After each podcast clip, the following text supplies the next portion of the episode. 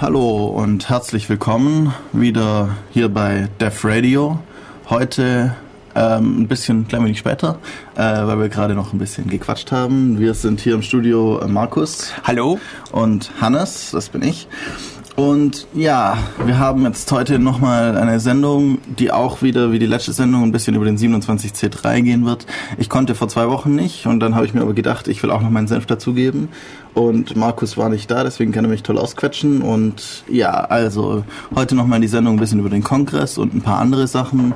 Und damit wir nochmal hier uns organisieren können, machen wir nochmal ein klein wenig Musik. Gib noch einen kleinen Moment. Vielleicht wollt ihr auch noch euren Senf dazu geben, genau. da draußen im Ether.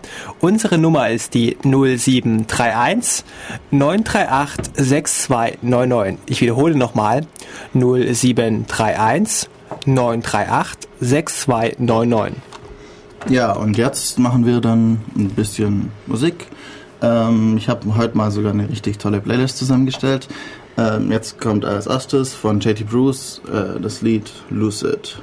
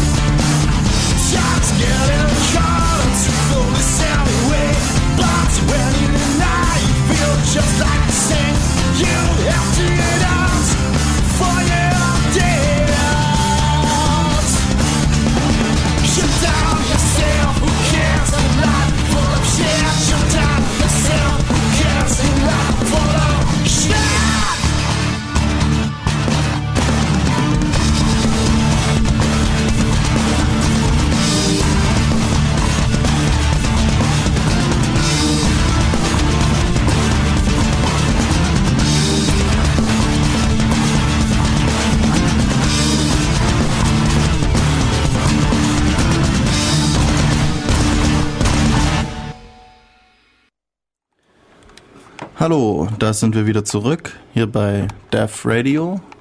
Ähm, ja, mein Pegel passt. Ich bin mir gerade nicht so sicher, ich höre nämlich auf meinem Lautsprecher fast nichts.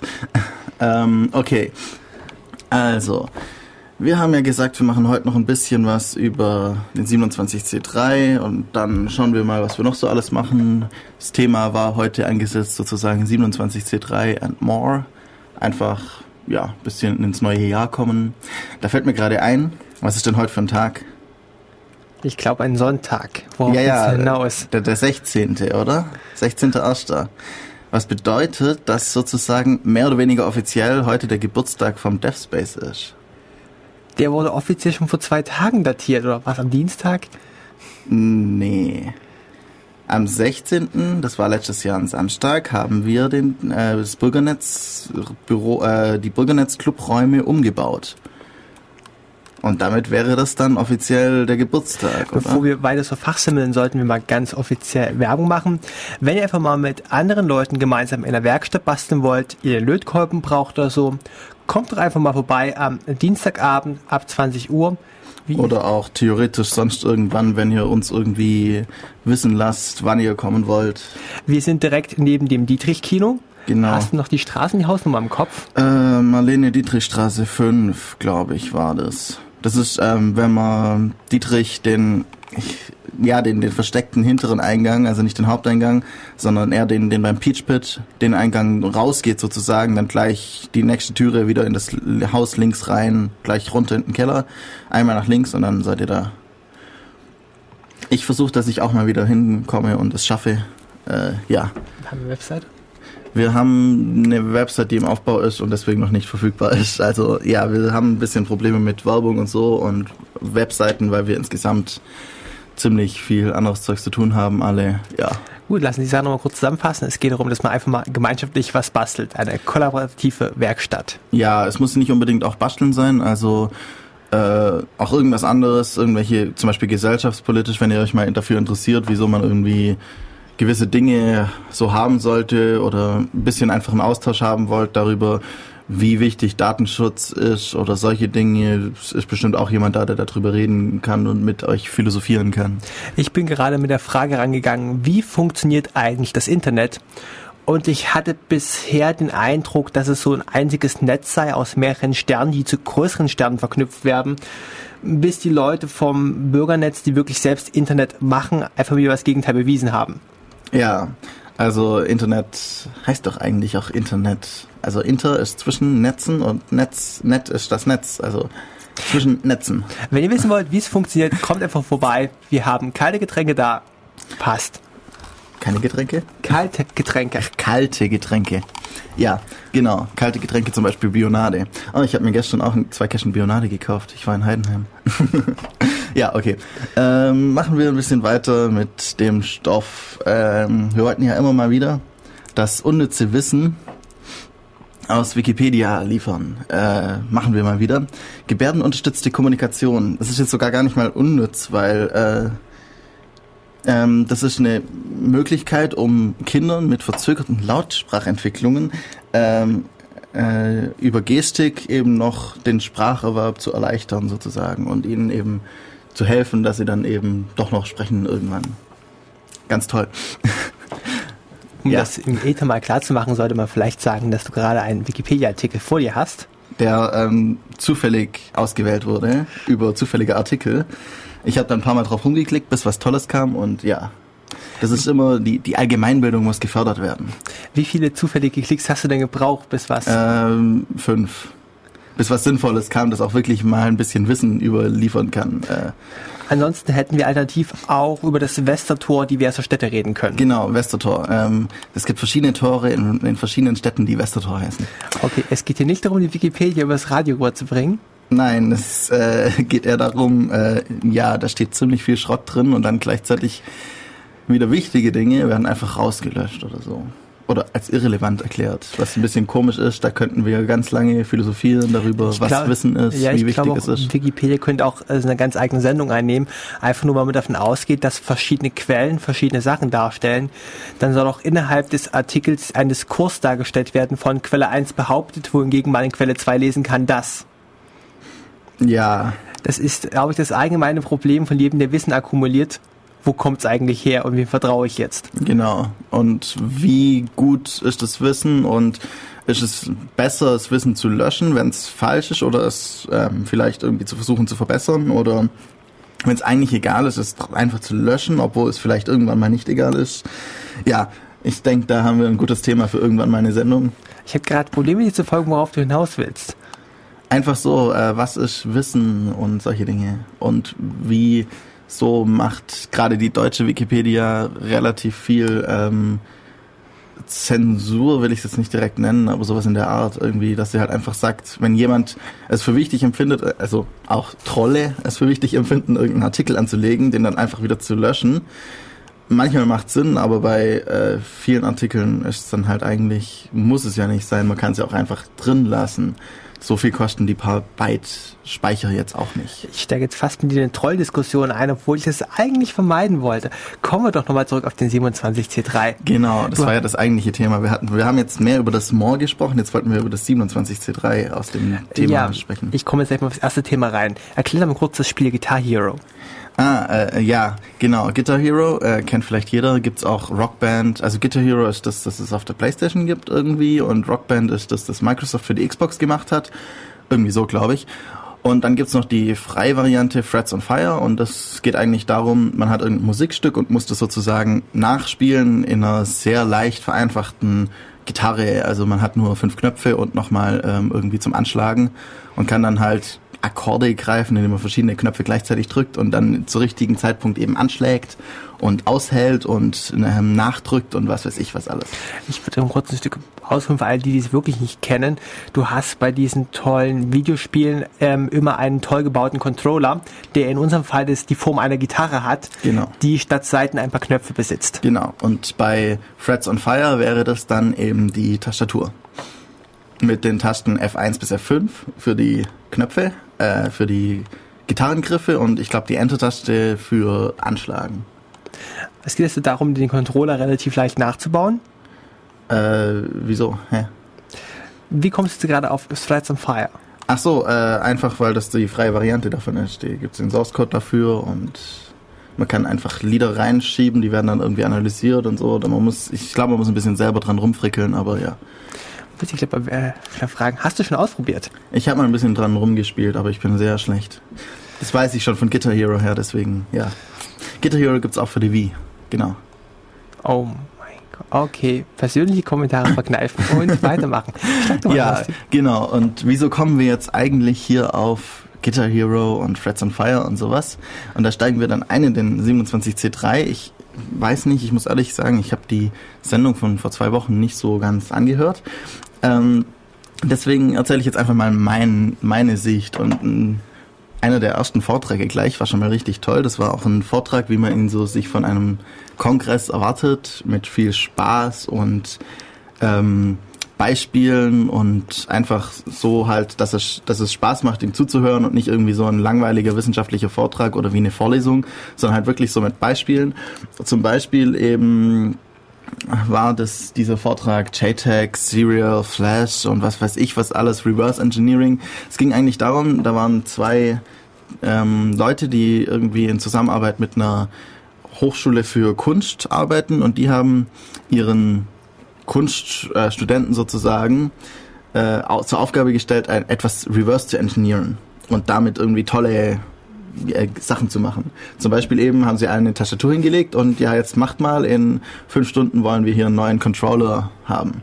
Und eben wie gebe ich ihnen jetzt die Möglichkeit, irgendwelchen Kunststudenten, die keine Ahnung von Technik haben, wie erkläre ich denen jetzt, ähm, was, was sie wie machen können und wie gebe ich ihnen Werkzeuge, dass sie auch gut reverse engineeren können. Das war so der Einstieg ein bisschen eben. Einer hat dann aus der Tastatur eben einen Frets on Fire Controller gemacht, der irgendwie als Handschuh anzuziehen ist und dann kann man so in der Luft Luftgitarre spielen und gleichzeitig Frets on Fire spielen. Ähm, also das ist zum Beispiel jetzt halt einfach, ich gebe ihnen irgendwas und sie tun was komplett anderes daraus. Und das ist eben was besonders Tolles, was auch ja jeder mal ausprobieren sollte. Einfach mal ein bisschen mit Zeugs rumspielen und schauen, was könnte dann dabei rauskommen. Und die haben eben in dem Vortrag auch vor allem ihre Tools gezeigt. Sie hatten alle möglichen Logik-Analyzer und was weiß ich was. Und was ganz besonders interessant was bitte war. ist ein Logik-Analyzer? Äh, okay, da müssen wir ein bisschen ausholen. Äh, Schaltkreise sind ja immer in, in binär eigentlich, also digitale Schaltkreise. Das sagt das Wort digital schon. Digitus abzählbar 1-0. Ähm, der Finger, äh, oder Digitus war Daumen, glaube ich. Ich weiß nicht genau. Oder was der Finger? Ich würde sagen Daumen. Daumen. Ja, und äh, eben, man hat immer zwei Zustände, 0 und 1. Und ein Logikanalyzer schaut halt einfach, wie verhalten sich an verschiedenen Punkten auf meinem Schaltkreis, in meinem irgendwie, ich habe irgendwie zum Beispiel eine Tastatur und dann nehme ich da verschiedene Punkte auf der Leiterbahn, klemme da so eine kleine Klammer dran und dann schaue ich halt, wie verhält sich das über die Zeit, wenn ich irgendwie eine Tasche drücke, was passiert da. Und dann kann ich daraus wieder Rückschlüsse ziehen auf irgendwelche anderen, äh, auf die Funktion oder auf das Protokoll, das übertragen wird oder sowas. Also zum Beispiel, wenn ich ein A drücke, dann kommt halt irgendeine Zahl raus. Ich weiß nicht, was da der Keycode für wäre. 65. Also, nee, das ist der ASCII. Aber der ja. Keycode, ich weiß nicht. Kommt halt irgendeine, irgendeine Zahl raus und die wird halt in einer gewissen Art und Weise übertragen und dann kann ich sehen, ah, diese Zahl wird so übertragen, dann ist das Protokoll in einer gewissen Art und Weise, sieht es halt aus. Und eben solche Dinge, sie haben auch ähm, Es alle möglichen anderen Analyzer gebaut und so. Ja, es klingt wie. Okay, das, das klang für mich gerade einfach nur nach irgendeinem doofen Sniffer, der mitschreibt. Ja, mehr oder weniger. Mit der geeigneten Software dahinter kann ich dann halt noch sehen, ah, das ist immer die Startfrequenz und sowas und das äh, irgendwie, Mhm. das kommt zum Initialisieren von einem Paket, wenn ich paketbasiert bin oder sowas in der Art. Ja, es ist ein Sniffer eigentlich. Ich, ich schneide irgendwas mit und schaue, was dann, was es ist. Also man drückt den Kunststudenten einen Logik-Analyzer in die Hand, damit sie plötzlich tolle... Man versucht ihnen Technik nahezubringen mit Hilfsmitteln. Genau, man gibt ihnen die Hilfsmittel so, dass sie möglichst leicht selber weiterentwickeln können. Also man gibt ihnen eine gewisse Schnittstelle und dann von, von dieser Schnittstelle aus können sie dann kreativ werden. Und damit es nicht zu technisch wird, müssen dann halt irgendwelche Leute, die sich mit der Technik auskennen, das ein bisschen abstrahieren, ein bisschen runterbrechen und ihnen äh, für sie geeignete künstlerische Schnittstellen sozusagen geben. Und das haben die eben gemacht und ein ganz besonders tolles äh, Analyzing Tool fürs Reverse Engineering, also das rückwärts ähm, ja, das rückwärts äh, entwickeln. Also ich nehme was, schaue mir an, was haben die denn da getan, äh, wie ist das aufgebaut. Und dazu haben sie um, um Leiterplatten, also diese kleinen Plastik-Carbon-Teile mit den Kupferdrähten drauf, wo dann die äh, Chips drauf gelötet werden. Um diese zu analysieren, haben sie ein kleines lustiges Gerät gebaut. Sie fotografieren eine Leiterplatte von zwei Seiten. Das geht äh, zurzeit nur mit zweiseitigen, also nicht mit mehrschichtigen. Und dann gibt's immer ähm, irgendwelche Pads, an die normalerweise eben Sachen angelötet werden. Und es gibt sogenannte Wires, die durch diese zwei Platten durchgehen und diese zwei Sch- Li- Linien miteinander verbinden, dass ich dann eine durchgehende Leiterbahn habe. Und die kann man dann eben fotografieren von beiden Seiten äh, und dann die Linien nachzeichnen. Und dann kann man nachher ähm, Pads Punkte zuordnen und sieht dann zum Beispiel, ah, dieser, dieser Pad und dieser und dieser sind eigentlich das, die gleiche Linie. Das heißt, die sind zum Beispiel jetzt irgendwie hier woanders noch angeschlossen und von dem weiß ich, das ist Ground. Das heißt, ich weiß überall, wo an den Chips dann Ground liegt.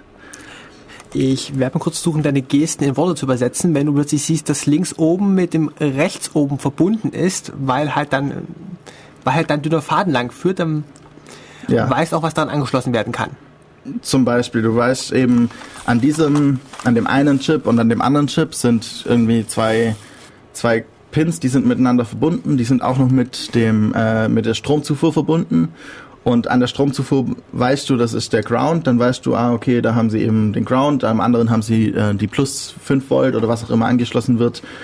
Okay, und wenn du jetzt das Ding relativ leicht reverse engineert hast, wie machst du dann eigentlich weiter als Künstler? Kommt drauf an, also sowas wie Circuit Bending wäre dann eher auf den Zufall, einfach mal drauf rum, mit irgendwelchen äh, Kontakten drauf rumtapsen und mal schauen, was für ein Ton rauskommt oder solche Dinge. Gibt's auch.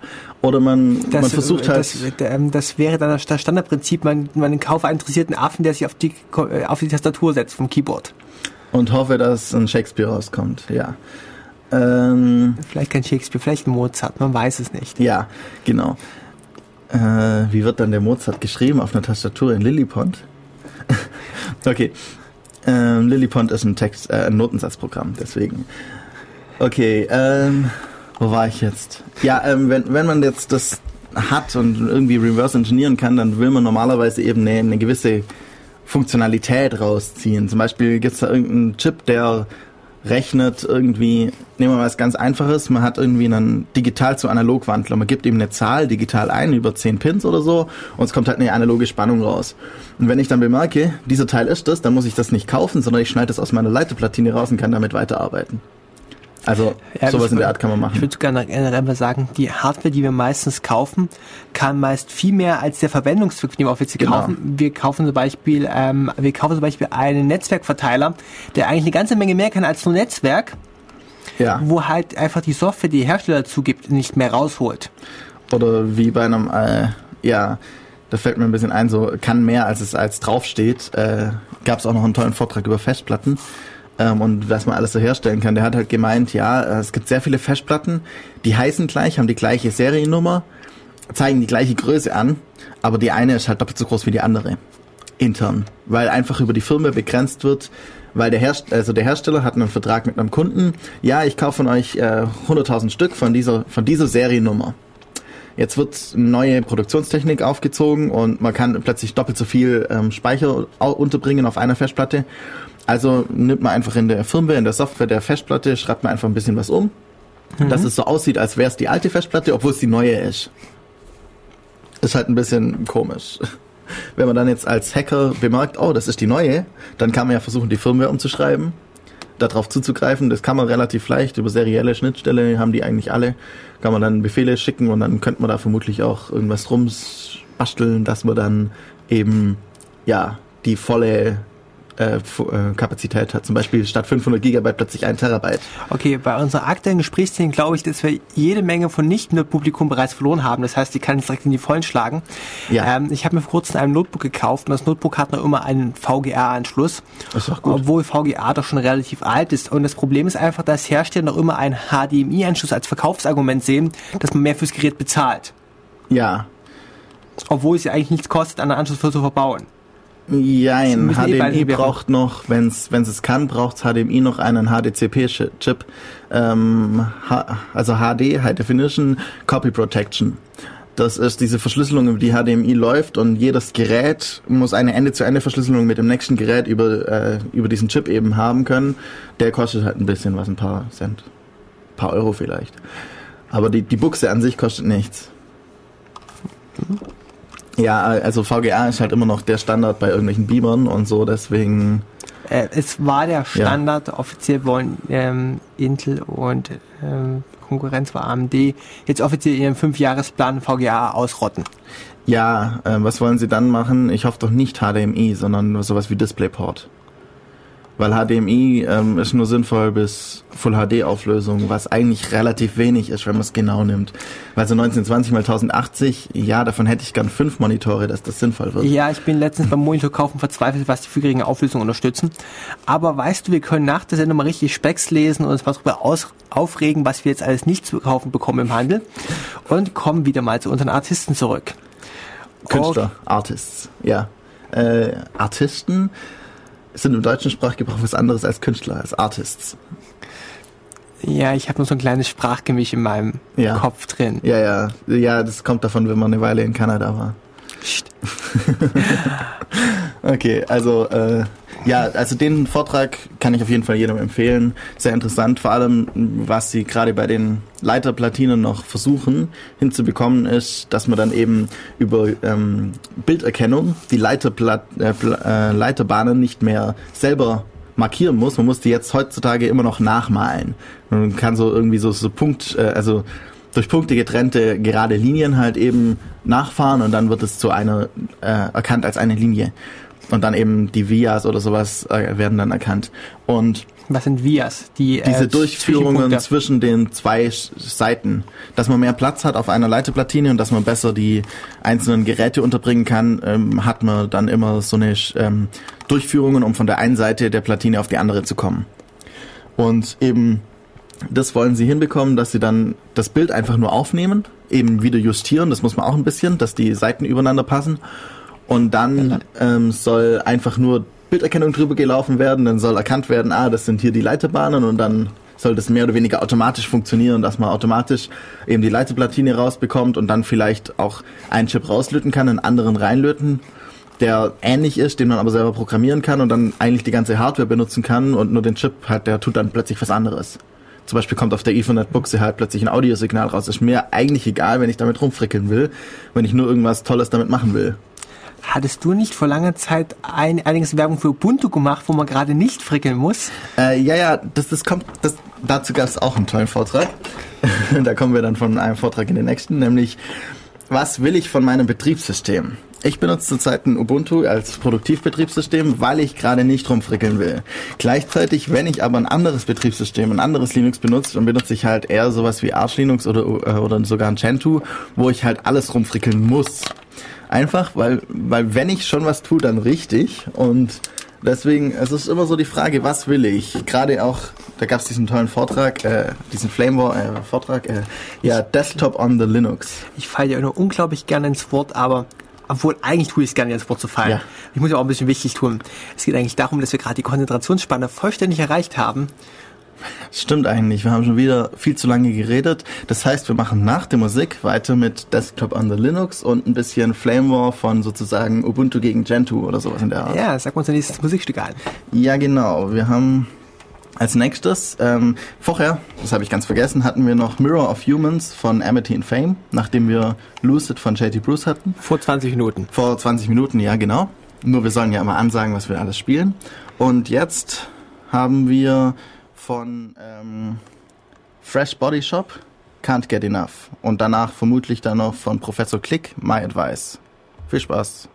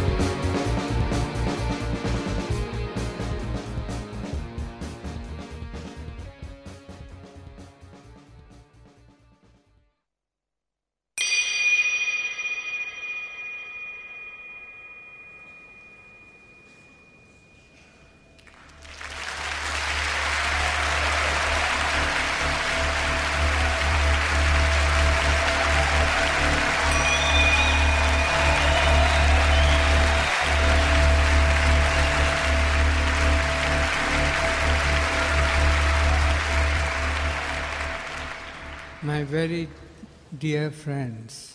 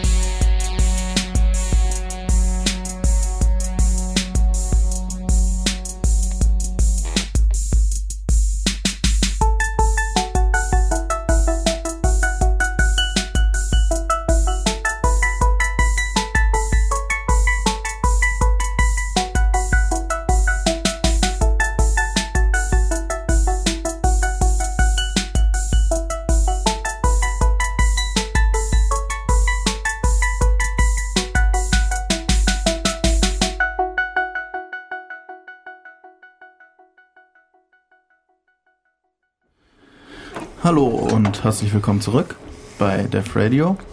Ähm, das letzte Lied gerade, wir hatten jetzt drei Lieder. Das letzte war Dirtbag von Brad Sachs und äh, Markus wollte noch Grüße ausrichten. Ja, wir grüßen unsere Hörer aus Stuttgart. Unsere Rennhörer oder unsere Hörer? Jetzt sei ein bisschen optimistisch, aber das ist auch eine Richtung Stuttgart, nicht so ganz wirklich. Wir wissen auf jeden Fall, dass einer aus Stuttgart oder aus der Nähe von Stuttgart ist. Also, ja. Mindestens. Okay, nochmal unsere Kontaktdaten. Gerade ich mal das Telefon, das ist die 0731 938 6299. Im Internet auf devradio.de, geschrieben als devradio.de und natürlich unseren DevSpace, für die wir am meisten Werbung machen müssten. Ja, genau. Wir haben bemerkt, dass wir sogar eine Wiki-Seite haben, also oder Webseite, je nachdem. Unsere Webseiten sind ja Wiki-Seiten.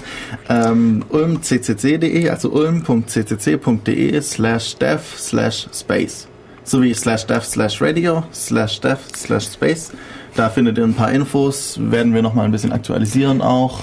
Und ja, Und wir sollten mal unsere PR-Abteilung bashen, ein bisschen mehr Promotion zu machen. Ja, die PR-Abteilung besteht aus. mm, Ja, ich weiß nicht. Fragen wir mal rum, wer sich dann für die PR-Abteilung berufen Ich fühlt. dachte, du bist die PR-Abteilung. Sag es doch nicht so laut. Okay. Ich gehöre vermutlich auch doch irgendwie dazu.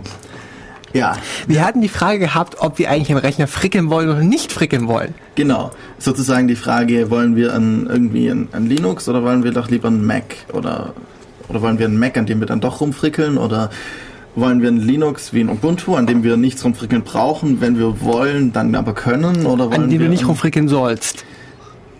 Nein, es gibt Leute, die kennen sich mit Ubuntu auch aus, so dass sie rumfrickeln können. Oder wollen wir ein, ein anderes Linux? Die heißen dann ähm, Maintainer. Ja. Oder wollen wir ein anderes Linux, an dem wir eben rumfrickeln müssen, dass es überhaupt funktioniert, dann aber genau das haben, was wir wollen. Wir sollten jetzt aus Minderheitsberechtigungsgründen auch noch für BSD und Solaris Werbung machen. Wenn ich, wenn ich Linux sage, meine ich meistens einfach, also dann sollte ich eigentlich Unix sagen. Wollen wir ein Unix-artiges Betriebssystem? Aber dann gehört Mac auch wieder dazu. Schwer. Wo wir gerade bei Unix sind und Solaris fällt mir gerade einige ganze Sache zwischen Oracle und Sun. Sag mal, haben eigentlich irgendjemand, der dazu kompetent mal eine Stunde lang reden könnte? Dieses Mm, ganze nicht- also Gebäsche hin und her um so. Übernahmen und Patente? Ja, also, also, also Sun gibt's ja nicht mehr. Und, und Oracle gehört jetzt alles, was Sun gehört hat. Irgendwie. Und sie müssen ihre eigene Konkurrenz äh, am Laufen halten, nämlich MySQL. Soweit ich das verstanden habe, sonst hätten sie es nicht kaufen dürfen. Aber gleichzeitig ähm, gehen sie nicht so auf die Bedürfnisse der Open Source Community ein, wie sie vielleicht sollten, indem sie den ganzen Open, so äh, OpenBSD, äh, Open Office Entwicklern nicht sagen, was Sache ist, so dass die dann alle gegangen sind und irgendwie gesagt haben, ja, dann machen wir halt unser eigenes, das jetzt LibreOffice heißt. Irgendwie so war es. Ja, und, dann hatten- und Open Solaris haben sie gekillt und alles Mögliche. Dann hatten wir noch die leichten Java-Probleme gehabt. Ja, das auch. Und Oracle ähm, greift plötzlich Google an, weil die Dalvik Machines benutzen. Okay, du, du musst aussprechen, äh, äh, nicht jeder hat ein Android, nicht jeder kennt Dalvik. Ja, äh, äh, Android basiert ja eben auf Java. Man, man, man schreibt den Java-Code und der wird dann in Java Bytecode kompiliert und dann nochmal umkompiliert in die Dalvik Machine und äh, weil die ein bisschen anders funktioniert und für ARM eben zum Beispiel ein bisschen performanter ist. Und da haben sie irgendwie wohl Lizenzprobleme und was weiß ich was und Um die sich, um die sich, die sich Sun, Sun und Google nicht gekümmert haben und jetzt die Oracle einfach mal ausgegraben hat. Ja, weil, weil Oracle, also die Übernahme von Sun hat bestimmt viel Geld gekostet und dann versuchen sie vermutlich da wieder Geld reinzubekommen oder so. Das ist ein bisschen komisch und ich weiß nicht so genau, was ich von Oracle jetzt halten soll in, mit ihrer, mit dem, was sie für Open Source machen, weil gerade Sun war da relativ gut dabei eigentlich. Sie hatten ihr eigenes Open Source Betriebssystem, hatten Java ähm, gehabt, das auch ja über den Community Process wenigstens teilweise irgendwie so ein bisschen Open Source Charaktere hat, hatten MySQL und ja. Ich schieße gerade wieder über das Thema hinaus, weil ich vor wenigen Tagen Ja. eine, eine, interessante, eine, eine interessante Diskussion hatte, ob jetzt einfach die Firmen mit Open Source nichts anfangen können oder ob sie mit der Community, die sie unterstützen, nichts anfangen können. Und es wird jetzt wieder diesen zwei Stunden Rahmen sprengen. Ja, vor allem, weil wir eigentlich ja ein ganz anderes Thema hatten, nämlich äh, Desktop on the Linux. Den Vortrag, den wir jetzt nur ganz kurz anreißen vielleicht. Wir können oberflächlich unglaublich viel schwafeln. Bei welchen Themen können wir eigentlich in die Tiefe gehen? Desktop und Linux zum Beispiel eins. Theoretisch ja, aber äh, also der Vortrag an sich war nicht übermäßig informativ, weil er sofort nach Beginn in ein Flame War zwischen dem Vortragenden und einem Herrn, der in der zweiten Reihe saß, ausgeartet ist, der zufälligerweise ähm, Das, worauf der Vortragende bashen wollte, Genau, weil der das entwickelte ähm, bei Ubuntu und so. Also er ist irgendwie Puls ähm, Core Entwickler und ähm, Maintainer von allen möglichen anderen Sachen und gerade auch von vielen Dingen, über die der ähm, Vortragende eben gerade ein bisschen herziehen wollte. Und dann, also meine Quintessenz sozusagen aus dem Vortrag war, ja, für den, der den Vortrag gehalten hat, ist halt gerade das Ganze mit dem Gnome-Zeugs und so nicht sinnvoll. Der sollte halt was anderes benutzen, dass er es so einrichten kann, wie er es haben will. erklär mir nochmal, was GNOME eigentlich ist. Ähm, ja, GNOME ist so eine ähm, allumfassende Lösung für irgendwas, das eine grafische Oberfläche benutzt. So ein bisschen Aber- wie KDE halt. Äh, Ja, also zum GNOME gehört, gehört, gehört sowas wie ein Network Manager und, und ein Unterteilmanager und ein E-Mail-Programm, die, die, die Probleme müssen äh, ineinander greifen. Das heißt, wenn du ein E-Mail-Programm doppelklick auf ein PDF machst, dann hü- hüpft plötzlich ein PDF-Betrachter auf, der zur Suite dazugehört. Genau. Du hast also eine ganze Menge verzahnter Programme, Genau, und die auch eine Verzahnung- Autosteuerung machen und, und eine Tastatur-Layout-Belegung und was Ja. da noch alles mit drin hängt. Und gerade eben für einen Betrieb, also für den Betrieb eines äh, Servers in, an, auf einer Uni, an der Uni ähm, und einer Infrastruktur mit ganz vielen Clients ist das vielleicht nicht unbedingt immer das Gute, was dass es alles schon tut, weil es eigentlich dafür ausgelegt ist für den privaten Desktop-Computer. Eher als für irgendwie sowas. Man kann das natürlich alles machen, aber dann sieht es manchmal ein bisschen komisch aus. Deswegen wäre vielleicht sinnvoll, da was anderes zu benutzen. Ich kenne mich da auch nicht so gut mit aus. Ich benutze jetzt halt auch GNOME, weil es halt bei meinem Ubuntu standardmäßig installiert ist, aber ja, Äh, wir haben intern schon viele Diskussionen über Window Manager geführt, ja. die es ja wie Sand am Meer gibt. Und ja, natürlich, wenn man jetzt gerade kein GNOME benutzt, dann, dann benutze ich ganz sowas wie ein Awesome oder so. Da muss ich gleich, Also was ganz anderes. da muss ich gleich mal für in St- Stuttgarter Richtung die, die Werbung für KDE Version 3 machen. Nicht die Version 4, Version 3. Aber 4 ist doch schön bunt und toll und kann so viel. Er buggt viel. Ich, ich habe ihn jetzt mal eine Weile installiert gehabt und der war ganz okay eigentlich, aber ich finde dann doch irgendwie, bis auf ähm, Evolution, mit dem ich nicht zurechtkomme, benutze ich fast nur GNOME-Programme gerade zur Zeit und ja, es funktioniert. Okay. Und Empathy kann halt kein, kein, nicht so viele, also kann keine Plugins, deswegen kannst du nicht so viele tolle Sachen. Was ist Pigeon. Empathy? Äh, der, der Chat-Client. Wie, wie Pigeon, nur eben das GNOME-Pendant. Ah, Pendant. Okay. Ja. Also, wir waren also bei Desktop und Linux, weil es im Flameware ausgeartet ist.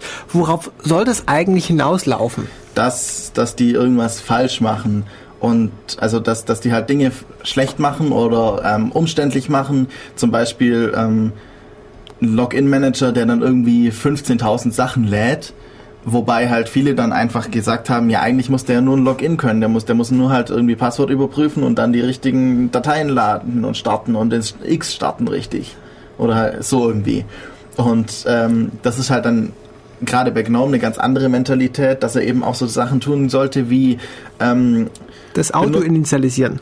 ja, oder auch ähm, Benutzern, die irgendwie Sehprobleme haben, gleich Orca zur Verfügung zu stellen und sowas. Das sollte halt auch schon beim Login-Manager funktionieren. Und das, deswegen laden die dann halt gleich irgendwie ganz viel Zeugs, was auch ja in gewisser Weise sinnvoll sein kann.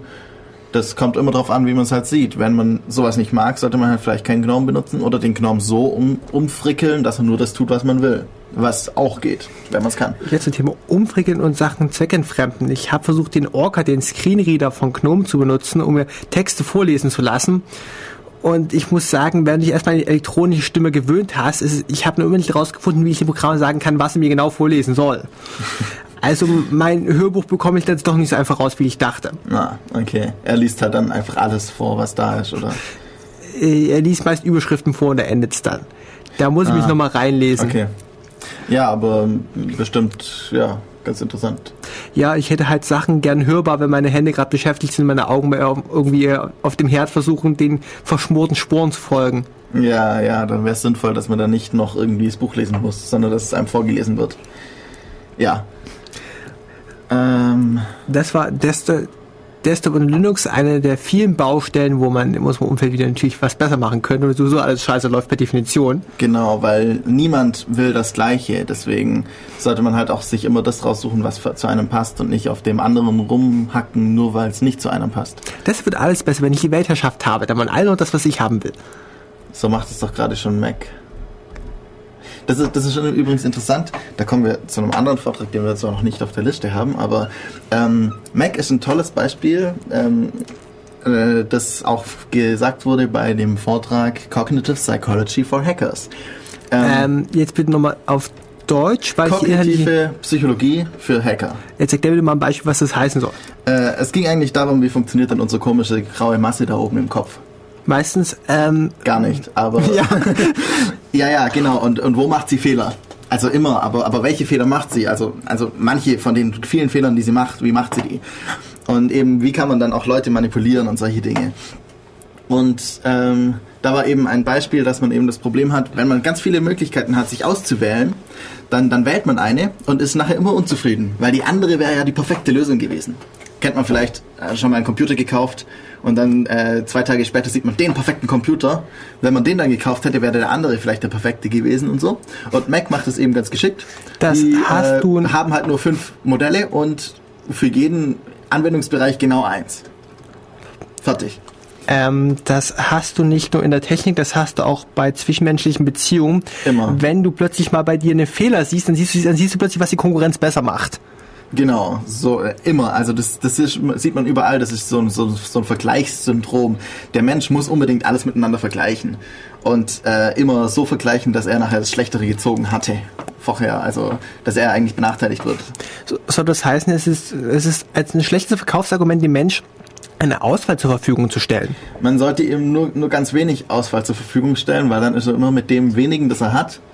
Dann, man muss halt schauen, dass man die wirklich getrennten äh, Anwendungsfälle wirklich dann trennt, aber Warum- pro Anwendungsfall nur, Fall nur eins anbietet. Gib mir doch bitte schon mal drei Mac-Anwendungsfälle. Ähm, ich habe ich hab irgendwie mein Notebook. Da gibt's äh, das normale MacBook oder das Ma äh, MacBook Pro. Da gibt's schon zwei. Das eine ist halt eben das, äh, das, das bisschen günstigere und das andere ist das tolle mit Aluminium und was weiß ich was. Ja, die billige Plastik oder das teure Metall. Genau. Das sind, das sind schon zwei Fälle, die kann man schön unterscheiden. Entweder will ich ein bisschen mehr Geld ausgeben und kann es dann auf den Boden werfen, es passiert nichts, so ungefähr. Oder mir reicht halt das Plastik, weil ich habe sowieso immer in, in der Tasche.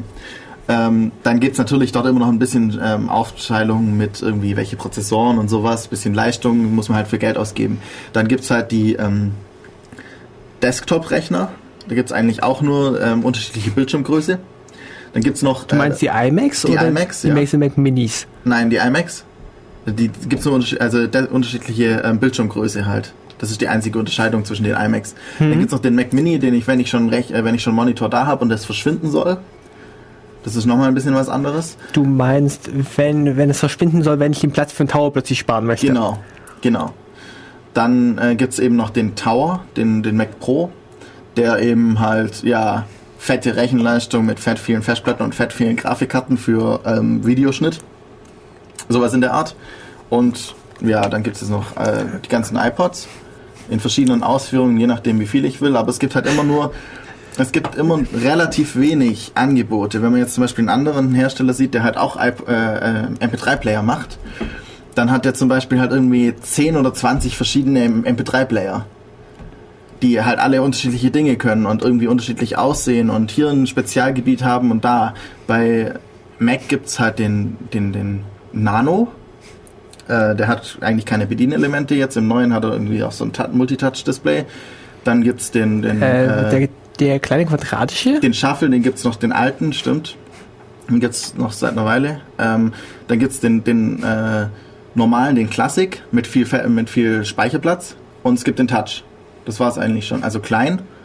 Der, der Shuffle, der läuft bald aus, vermutlich. Würde ich mal vermuten. Oder sie machen halt wieder einen neuen Shuffle. Aber das ist halt einfach so, ich drücke halt auf Play.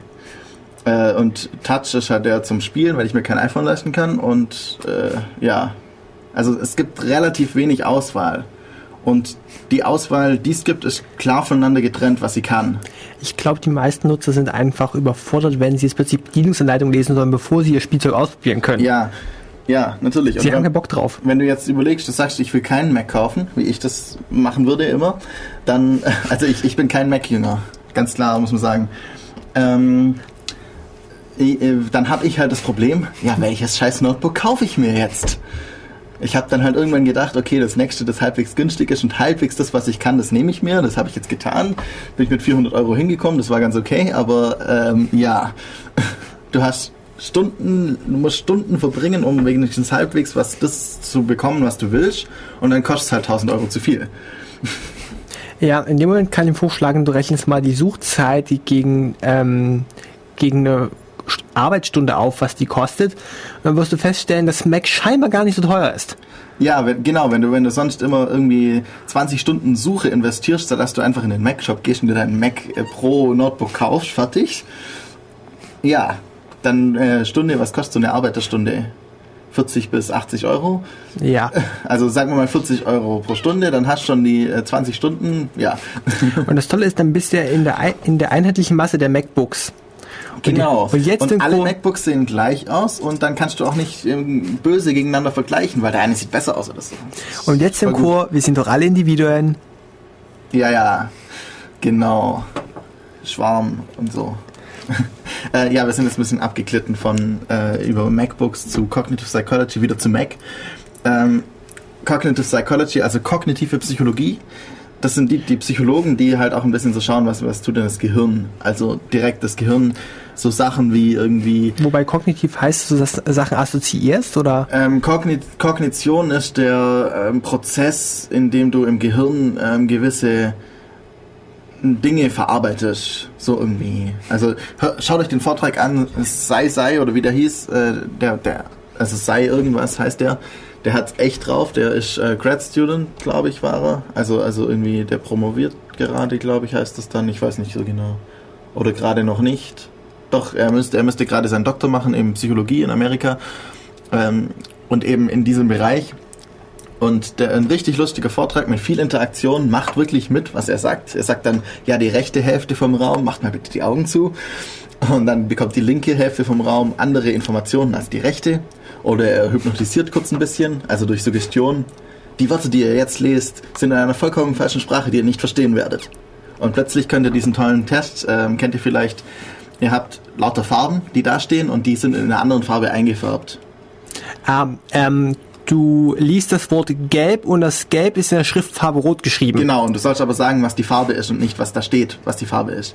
Und dann diese, diese Probleme der Verschränkung, dass, dass das eine mit dem anderen interferiert und du dann eher vermutlich sagst, äh, was da steht, als das, was, was die Farbe ist, weil das dir irgendwie unterbewusster einfach funktioniert.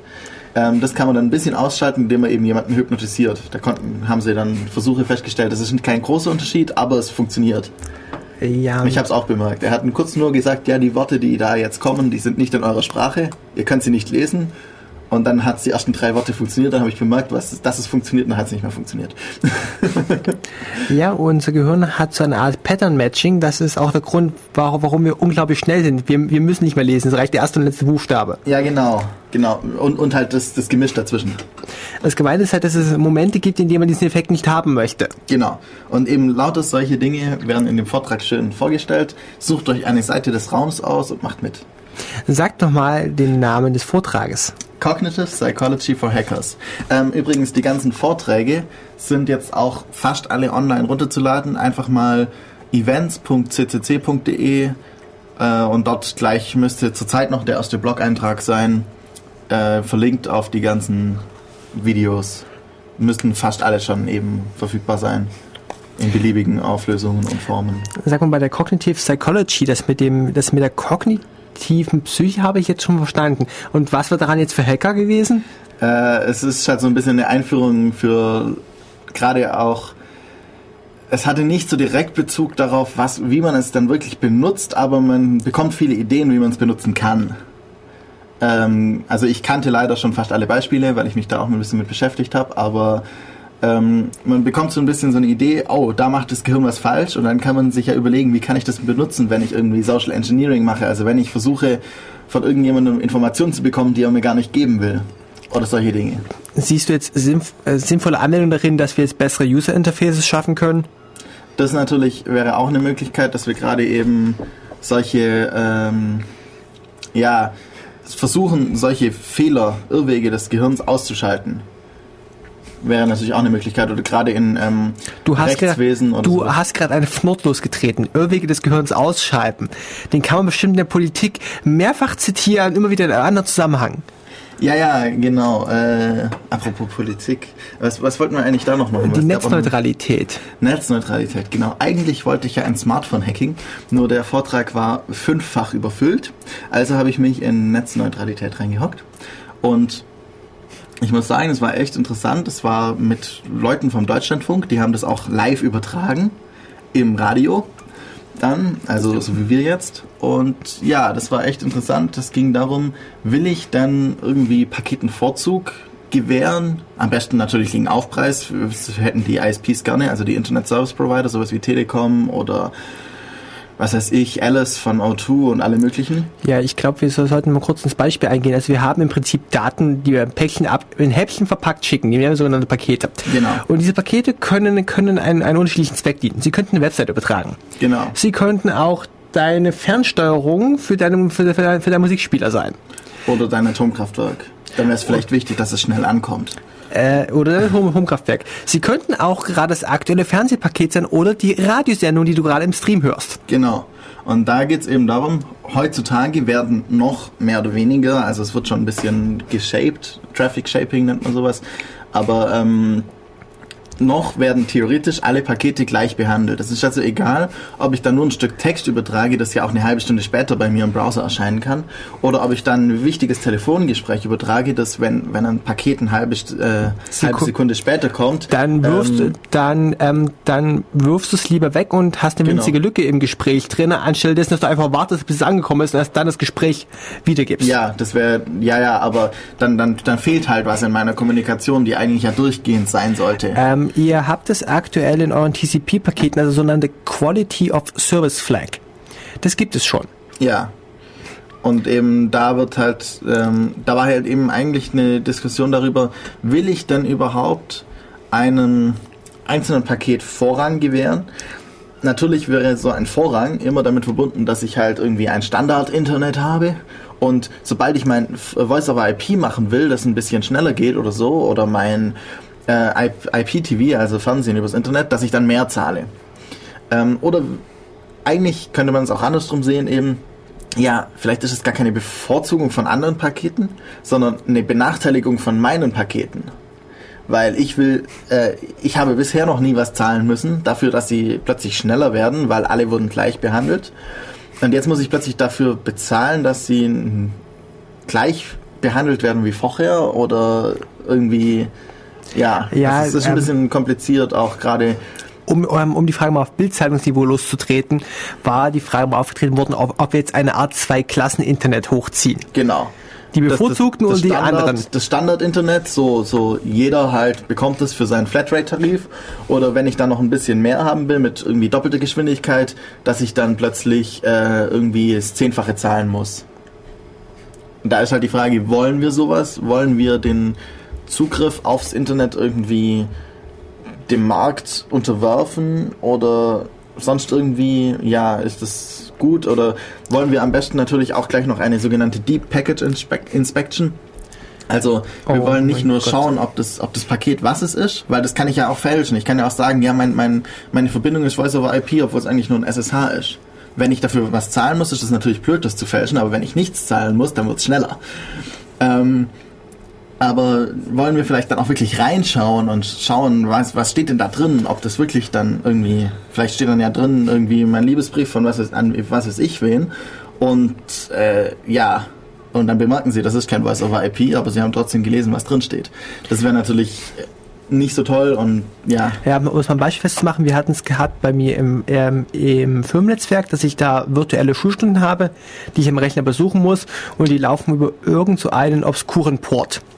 Deshalb hat die Firma, die das Programm geschrieben hat, die Möglichkeit gegeben, dass das, dass die, dass die Schulstunden, die sozusagen eine Art, die eine Art abgespecktes Video darstellen, über, über Port 80, wo normalerweise HTTP drüber läuft, rausgegeben werden Und da hat die Firmen, Firmenfirewall gesagt, das sind ja gar keine HTTP-Pakete, die lasse ich jetzt nicht durch. Die sind komisch.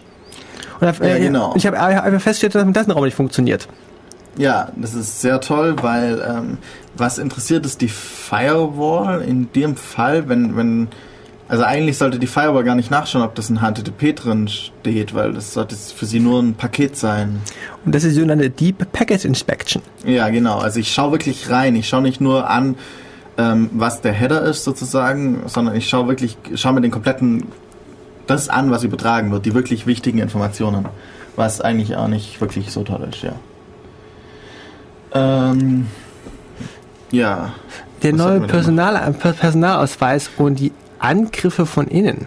Ja, ich würde sagen, wir machen noch mal ein bisschen Musik, bevor wir das machen, weil das ist ein ganz spezielles Thema, gerade auch, weil die neue Ausweis-App jetzt 1.0.1, nicht 1.0.0, sondern 1.0.1, glaube ich, Wir, wir haben, endlich wieder raus ist, aber nirgends funktioniert. um, um, um, um, um mal kurz zu bashen, wir haben jetzt mit der Industrie, Industrie in der Version 1.0 die offizielle Alpha-Phase betreten. Ja, genau. Äh, war das nicht irgendwie 0. Punkt irgendwas, wenn wir. Ah, egal. Ja, das machen wir dann nach ein bisschen Musik. Und zwar Musik. Jetzt äh, Diablo Swing Orchestra ähm, von. Äh, nein, mit, mit dem Lied Heroines und danach dann Pornophonique mit Space Invaders. Ein bisschen komische Mischung hintereinander, aber viel Spaß.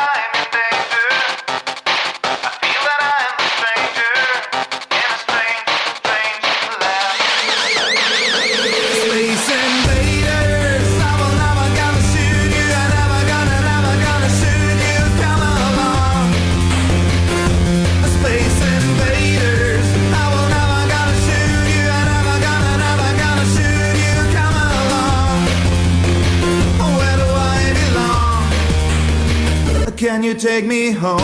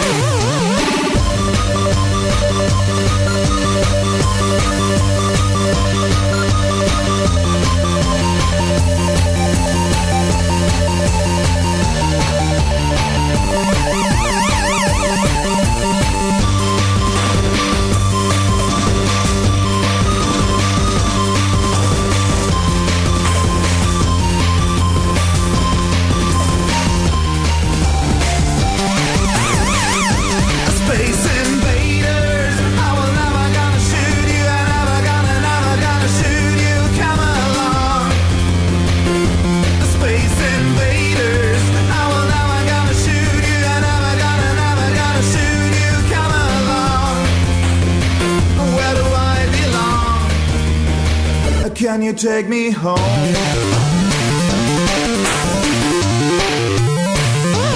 Space invaders, I will never gonna shoot you. Gonna, never gonna shoot you. Come along. Space invaders, I will never gonna shoot you. Gonna, never gonna shoot you. Come along. Where do I belong? Can you take me home?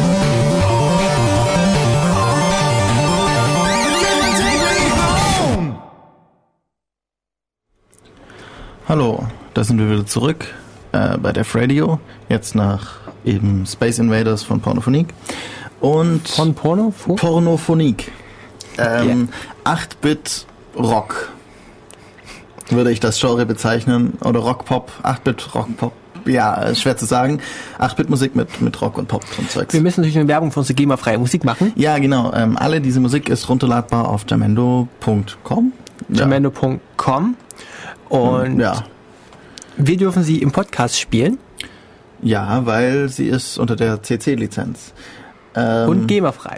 Ja, dadurch ist sie GEMA-frei. Ach, das trägt sie nicht. Okay. Ähm, äh, also die, die, die GEMA verträgt sich nicht mit CC. Na gut, jeder, ähm, sobald man in der GEMA eingetragen ist als Künstler, kann man sie nicht mehr unter CC stellen, soweit ich das gerade weiß. Ich bin mir da auch nicht ganz sicher, ich habe da nicht so den Durchblick.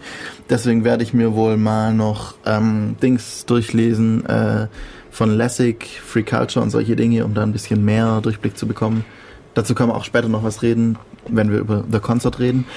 Es gibt noch so andere viele Sachen, die wir noch nicht verstanden haben, zum Beispiel den elektronischen Personalausweis. Genau. In dem Sinne, danke an unserem Chat und danke für das User-Feedback. Ja, wir wollten noch kurz ein paar Sachen berichtigen.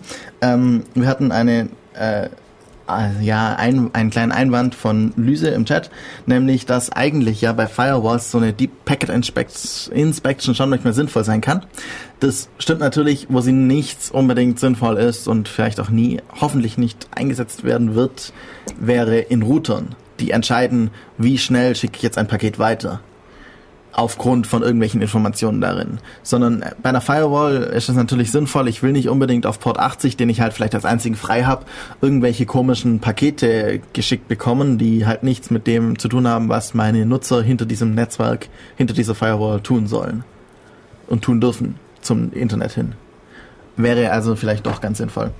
Ähm, Sag mal, was tut sie eigentlich jetzt im Rahmen des Personalausweises? Ich habe nur gemerkt, es gibt ganz viele, äh, also ich habe die Nachrichten im letzten halben Jahr einfach mal verfolgt und es gibt viele Kräfte, namentlich an Herrn Thomas de Maizière, die versuchen, sie durchzudrücken.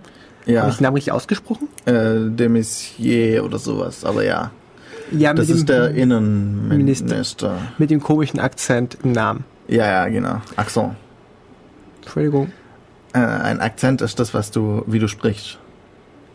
Wenn du zum Beispiel einen französischen Akzent hast, dann bist du Französischer, der jetzt Deutsch spricht. Ein Akzent ist dieses Zeichelchen auf einem Buchstaben, so ein kleiner Strich nach vorne, nach hinten oder so ein Dächle. Also ein Akzent circonflex, äh, Akzent grave, Akzent d'aigu. Ja. Ja, das Zirkumflex, das kenne ich doch auf Tastatur. Das ist das, womit man die Waffe wegwerfen kann. Ja, genau. Ich bin halt nicht gut das Spiel. Ähm, ja, ähm, ich wollte mal auf die Angriffe von innen raus, nachdem du den Personalausweis, die Lesegeräte und die Software erwähnt hattest. Genau. Also es gab einen tollen Vortrag, ähm, der hieß Die gesamte Technik ist sicher. Es ging um den neuen Personalausweis und sogenannte Relais-Angriffe darauf. Das heißt, ich greife nicht direkt den Personalausweis an, sondern ich greife die ganze Infrastruktur darum eigentlich an. Weil den neuen Personalausweis hatte bis zum Kongress noch niemand in den Fingern gehabt. Es war wirklich so, gerade auch ähm, die Bundesdruckerei hat da wohl ziemlich Probleme, den äh, rechtzeitig fertigzustellen und den Leuten die Personalausweise zu liefern, die sie bestellt haben, also die äh, neue Personalausweise wollen. Deswegen ja, gab es da wohl Probleme und deswegen hatte den auch niemand. Sonst hätten, wären vermutlich schon Leute dran gewesen, den aufzuschleifen und solche Dinge. Aber ähm, Ähm, unser netter Ja. Innenminister Thomas hat wohl schon sein medienwirksam bekommen. Ja, natürlich. Äh, so jemand bekommt den immer, weißt du, das, da gibt's so eine extra Schiene nur für spezielle VIPs, die dann sofort ihren neuen Personalausweis bekommen.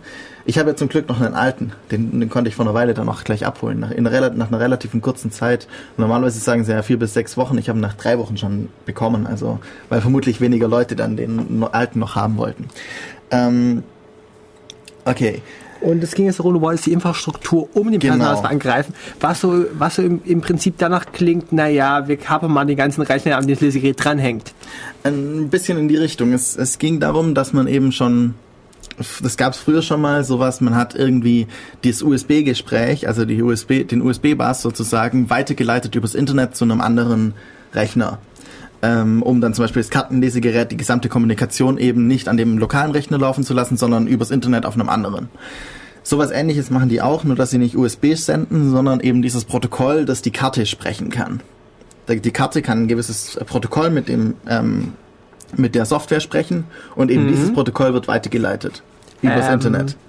Ähm, äh, du redest, du redest gerade von einer Art Funkprotokoll oder von den logischen Einheiten im Funkprotokoll.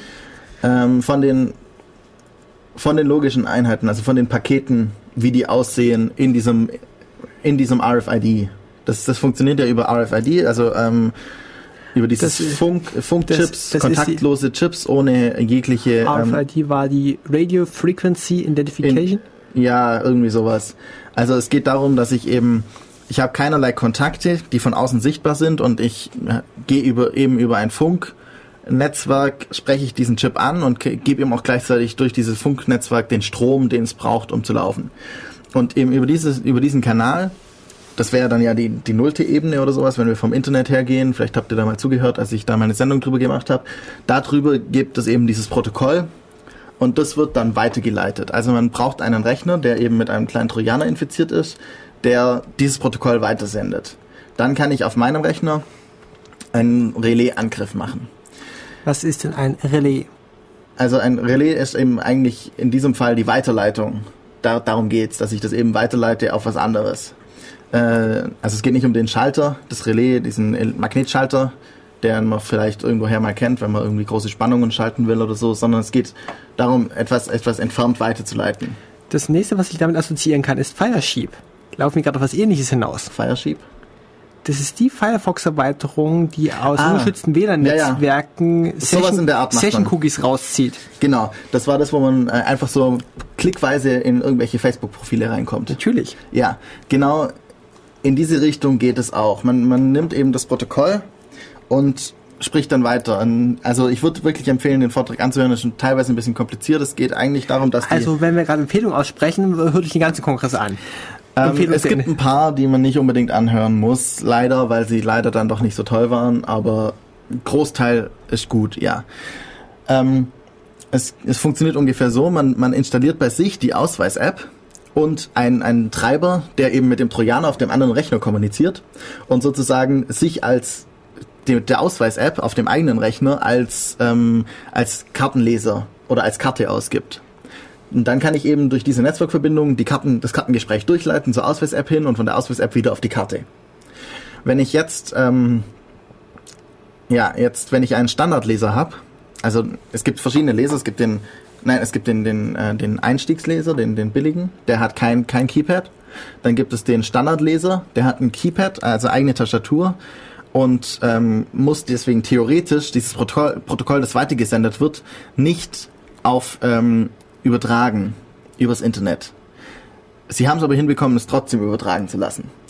Und äh, es gibt noch den Komfortleser, der kann dann auch so Sachen wie eine Untersch äh, Unterschreiben von irgendwelchen Sachen, also irgendwelche Dokumente oder so unterschreiben oder eben Dinge einkaufen.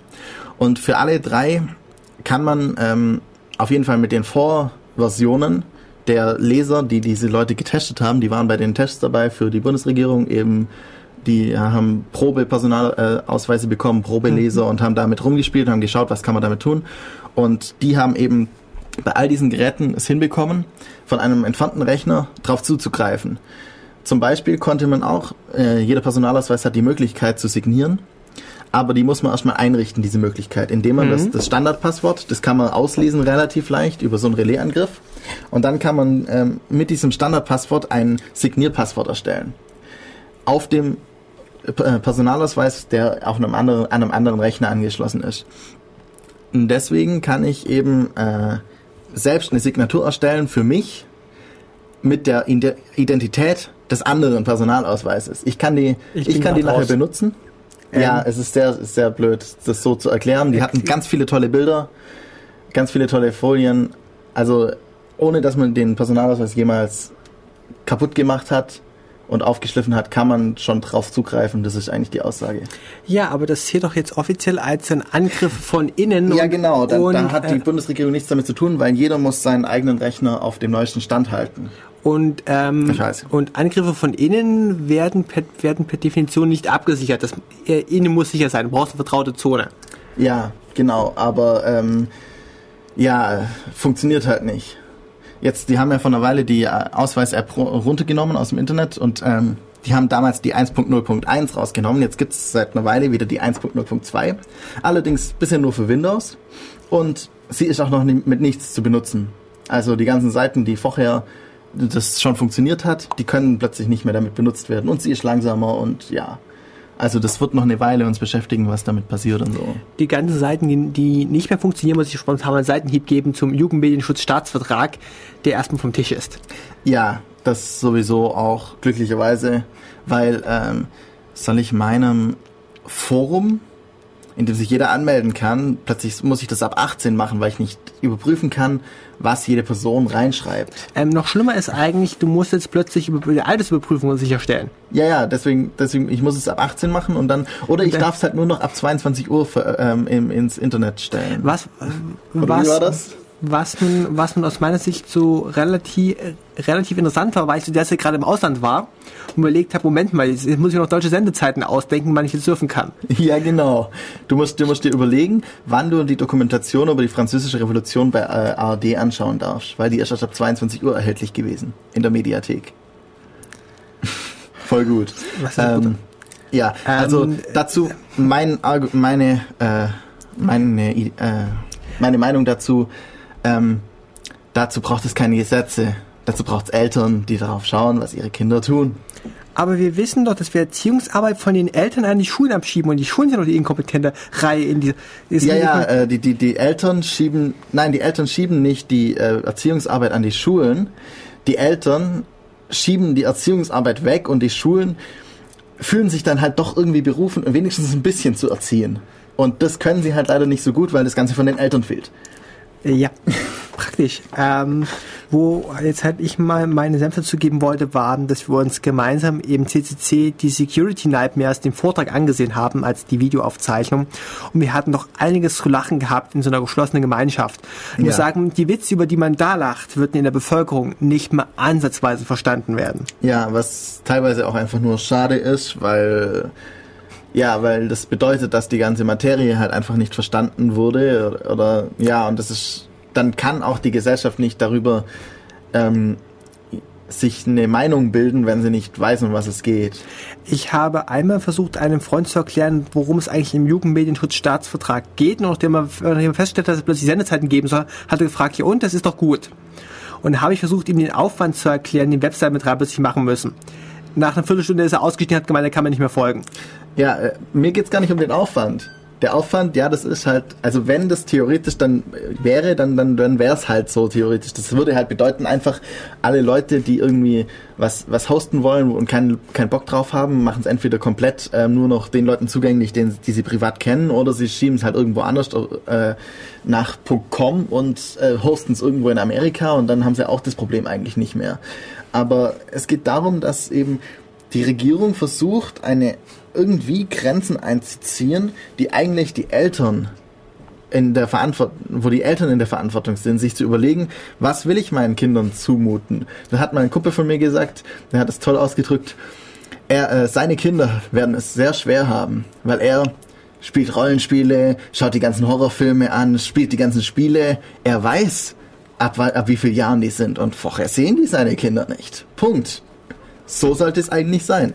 Man sollte es Ja. selbst, jede Eltern müssen selbst entscheiden, wann trauen sie es ihren Kindern zu und sie müssen sich auch ein bisschen äh, das, das zutrauen selber auch, dass sie eben diese Entscheidung treffen können. Aber sie müssen sie dann auch treffen. Wobei wir jetzt hier beim Thema der öffentlichkeitswirksamen Arbeit sind, was wissen denn die Eltern schon, was ihre Kinder da treiben?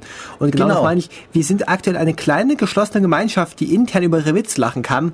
Ja. Und wir sind weit weg von der großen, weiten Welt. Ja, das Problem ist nur, ähm, es ist, ist- doch nicht, überhaupt nicht schwer. Nehmen wir mal an, jeder, wenn man sich jetzt einen Rechner kauft, dann ist da halt ein Windows 7 drauf. Es ist überhaupt nicht schwer, ein Benutzerkonto einzurichten für sein Kind und dann äh, die Webseiten, die es besuchen darf, auf fünf Webseiten begrenzen. Da geht man einfach mal auf Das irgendwie. macht doch aber Arbeit und ich Ja, meine, das, das Kind kann auch so surfen. Ja, ja, das macht fünf Minuten Arbeit und ähm, das stimmt, das ist viel zu viel, weil meine Kinder sind ja eigentlich sowieso nicht wichtig. Weil die Kinder habe ich eigentlich ja nur, dass ich steuerliche Vorteile habe oder sowas irgendwie. Ja. Ich habe da gerade ein paar Geschichten von Fördergeldern für Kinder aus anderen Ländern. Ja, Die gehören einem anders. ja, also wirklich schlimm. Ähm, Okay, also der, ähm, ähm, wir haben festgestellt, dass wir beim Personalingriff auf unglaublich tiefe gesellschaftliche, politische und andere Themen treffen und es eigentlich zu komplex ist, dass wir es A durchschauen könnten oder vor allem noch schon, dass wir es objektiv durchschauen könnten. ja, es gibt ein paar Leute, die sich da in wenigstens in Teilbereichen sehr gut auskennen und da finde ich jetzt gerade zum Beispiel sowas wie Liquid Feedback, Liquid Democracy als Idee immer noch recht gut, auch wenn die Software dahinter dann auch wieder ein Problem sein könnte. Jetzt hast du es angeschnitten, jetzt solltest du es erklären. Ja. Ich, ähm, ich kenne es aus einem Podcast von Tim Pritlaff. Genau. Chaos Radio Express. Ähm, verlinken wir gleich mal auf äh, unser großes Vorbild, chaosradio.ccc.de. Und es ging darum, dass die Piratenpartei im Beispiel gerade eine Software testet, in der du deine eigene Stimme, dein Abstimmrecht delegieren kannst an jemanden, den du für kompetent hältst. Genau. Und der kann weiter delegieren. Und so soll es halt darum gehen, dass du sagst, du hast jemanden, den du in einem Fachbereich vertraust, dem du deine Stimme schenkst, dass er dann mit deiner Stimme abstimmen darf. Genau. Zum Beispiel könnte man davon ausgehen, ähm, ich bekomme jetzt halt die Stimmen aus meiner Familie, wenn es um IT-Dinge geht und äh, ich gebe die halt dann, mach die selber oder gebe sie halt irgendwelchen Leuten weiter, die äh, von denen ich weiß, weil ich mich ja ein bisschen dort auskenne, kenne ich mich auch wieder, weiß ich, wer sich noch besser dort auskennt und gebe denen wieder meine Stimme weiter. Ähm, und zum Beispiel jetzt in anderen Bereichen irgendwie keine Ahnung, Steuerrecht oder sowas, würde ich halt dann meinem Steuerberater oder was weiß ich, wem das geben können.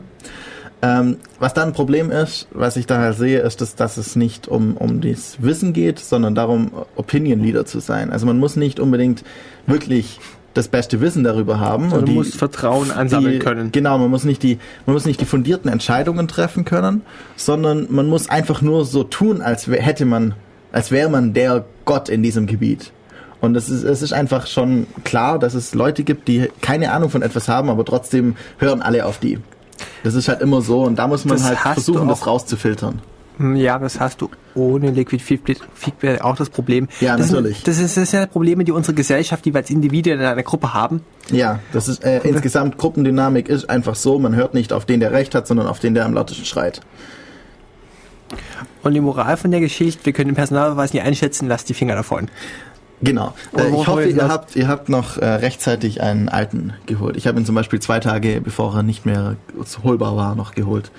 Das heißt, ich habe ihn leider nur sechs Jahre, weil ich da noch zu jung war sozusagen, um ihn zehn Jahre zu bekommen. Aber Äh, ja, jetzt ist leider die Zeit, wo es doof ist nachzutrauen, wenn man keinen bekommen hat. ja, Oder wenn man seinen Ausweis bereits wieder verloren hat. ja, das ist ein bisschen blöd. Und wir wollten eigentlich jetzt mal auf Stuxnex kommen. Genau. Ein Und, sehr toller Vortrag. Ähm, darf ich mal grob umreißen und du gehst dann üb- üb- überall, überall ins Detail. Ähm, w- ähm, es gab einen Windows-Wurm, der aufgefallen ist, weil Microsoft ein Update rausgegeben hat und plötzlich sind in der großen, weiten Welt draußen haufenweise Rechner mit Bluescreen abgestürzt. Und die Microsoft-Tester haben das Problem nicht nachstellen können, bei ihnen hat alles sauber funktioniert. Bis irgendwann rauskam, die Rechner sind virenbefallen. Oder sagen wir es Wurmbefallen, fachlich korrekt. Und irgendwann hat man rausgestellt, dass dieser Stuxnext doch sehr wählerisch ist, wen er anfällt und wo er Schadcode ausführt. Zum Beispiel kann er Steuerungsanlagen anfallen. genau. Witzigerweise solche, wie man sie in Atomkraftwerken findet. Unter anderem iranischen Atomkraftwerken. Im Speziellen, also Und nachdem das Ding von zahlreichen Antivirenherstellern gefunden wurde und man es zerlegt hat, hat man festgestellt, A, das Ding ist wissenschaftlich verdammt sauber programmiert. Das Mhm. würde man keiner Einzelperson zutrauen. Und B, wer macht sowas, einen so einen selektiven Virus zu schreiben? Welche Kräfte waren da am Werkeln? Und somit ist das Ding in der IT-Welt sehr bekannt geworden, in der Öffentlichkeit wie üblich nicht angekommen. Ich habe mich mit meinem so Ähm, gehört. Jein, das, das war sozusagen, in der Öffentlichkeit war das schon ein bisschen da gekommen, weil es war dann plötzlich, okay, ab jetzt haben wir Cyberwar. Also den, den Kampf, den Krieg übers Netz. Ja, das wirklich Wichtige beim Krieg führen ist, wenn du jemanden als Feindbild des Angreifer deklarieren kannst, kannst du zuschlagen. Genau, aber äh, ja, Das heißt, es ist immer wichtig, dass wir böse Leute im Internet haben. genau. Und eben Stuxnet war so ein, Stuxnet war so ein böses. Also Stuxnet auf Englisch ausgesprochen. Kannst du in das, ins Detail gehen, worum es im Vortrag ging? Ja, ähm, das war sehr toll. Es war der erste Vortrag, den ich von einer Person von Microsoft gehört habe, den ich echt genial fand. Dieser Typ arbeitet im, ähm, in dem Bereich von Microsoft, die halt eben so Viren reinbekommen und irgendwelche Insecurity ähm, Fälle reinbekommen und dann halt schauen müssen, wo ist der Fehler und wie können wir das patchen. Und der hat eben einen Vortrag gehalten, der hieß ähm, Analyzing Stuxnet, Adventures in Analyzing Stuxnet. Und dieser Typ war echt cool. Irgendein Chinese, der aus Amerika eingeflogen wurde und ich weiß nicht, ob er Chinese war, Asiat. Und der hat halt dann darüber erzählt, so schön, was denn so alles passiert ist und so. Sie haben den haben den Code reinbekommen und dann haben sie erstmal geschaut, was, was denn so alles passiert und was der denn tut. Haben dann gedacht, sie haben alles. Und einen Tag später ist plötzlich das XP abgestürzt, äh, war das XP befallen von ihm. Und dann hat er mit jemand anderem gesprochen, bei dem war es Windows 7 ähm, befallen.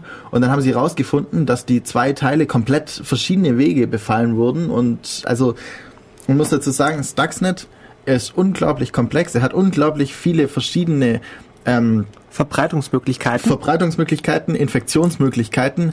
Zum Beispiel kann er sich über ähm, USB-Sticks verpflanzen. über USB-Sticks, über ähm, Drucker, es, also er, er kann sich so fortpflanzen, dass man unter XP ähm, etwas auf einem anderen Rechner druckt und wenn man das ähm, mit einem gewissen Benutzer macht, dann bekommt man auf dem anderen äh, plötzlich die Root-Rechte sozusagen als Drucker Wir- und kann dann dort was ausdrucken und wir- lauter solche Dinge. Wir können dann nachher, nachher nochmal auf PDF und Turing-Vollständigkeit eingehen.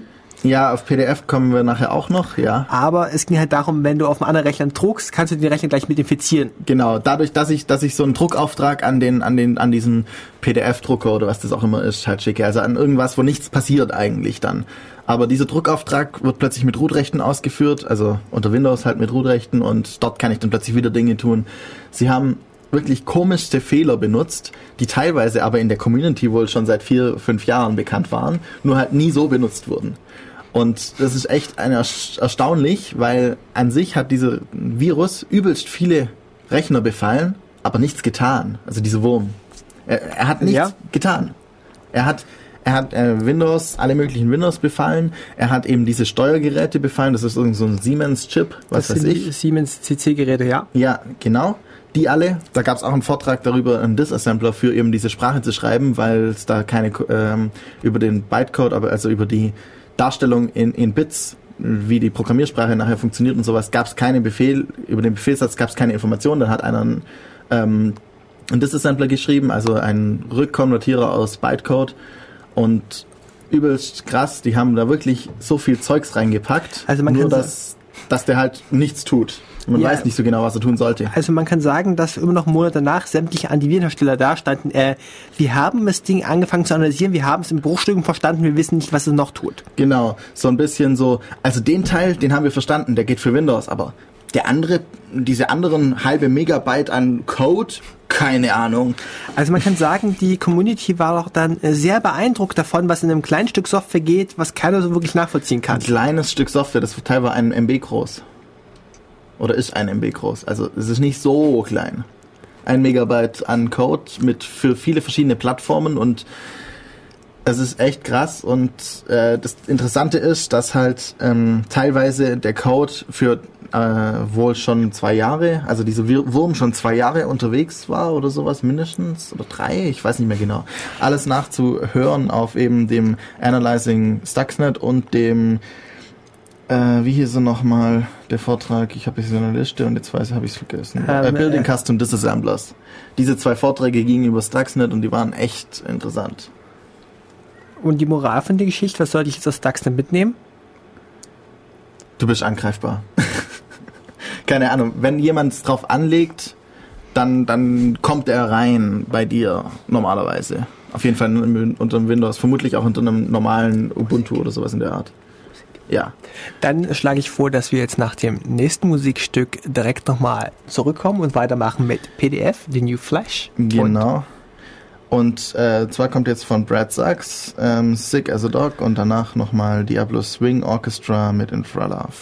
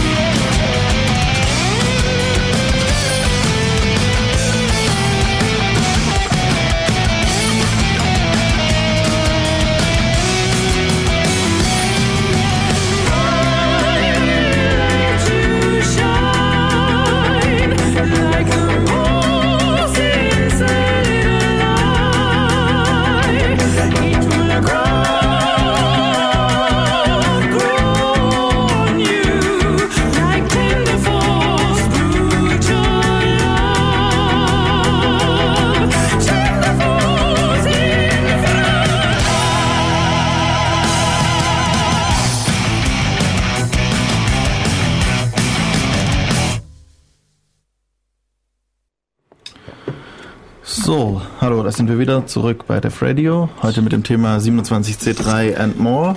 Ähm, Wenn ihr auf die Musik geachtet habt, werdet ihr feststellen, das Genre war heute schon mal drin. Es war wieder das Diablo Swing Orchestra mit dem Song Infra Love.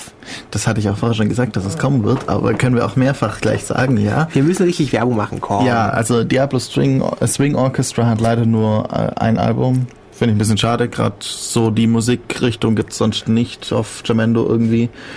Äh, aber gerade Elektro gibt's ziemlich viel und so normales Rockzeugs gibt's auch relativ viel und Blues und was weiß ich.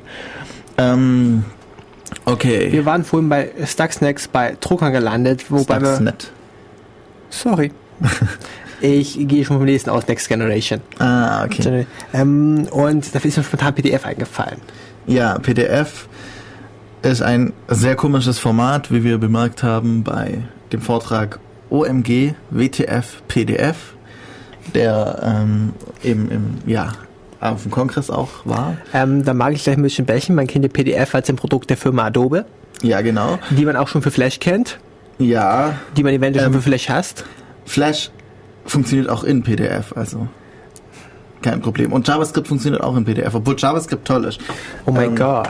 Äh, ja, also ich habe mir dazu aufgeschrieben, so als, als kleiner ähm, Hinweis für mich, was ich dann darüber erzählen will. Die Leute bei Adobe sind echt mutig. Punkt, Punkt, Punkt, Punkt, Punkt, Punkt, Punkt.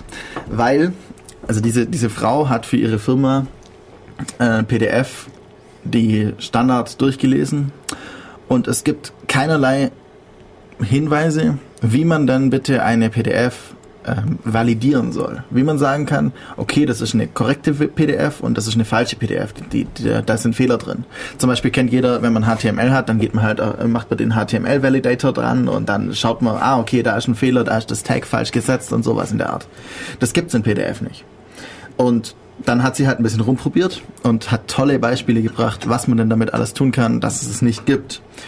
Zum Beispiel, also der Höhepunkt war eine 20-seitige, ich glaube 20-seitige oder so PDF, eingebaut in die Exe des Windows Calculators und hinten dran noch eine leere ZIP-Datei, die aber korrekt war.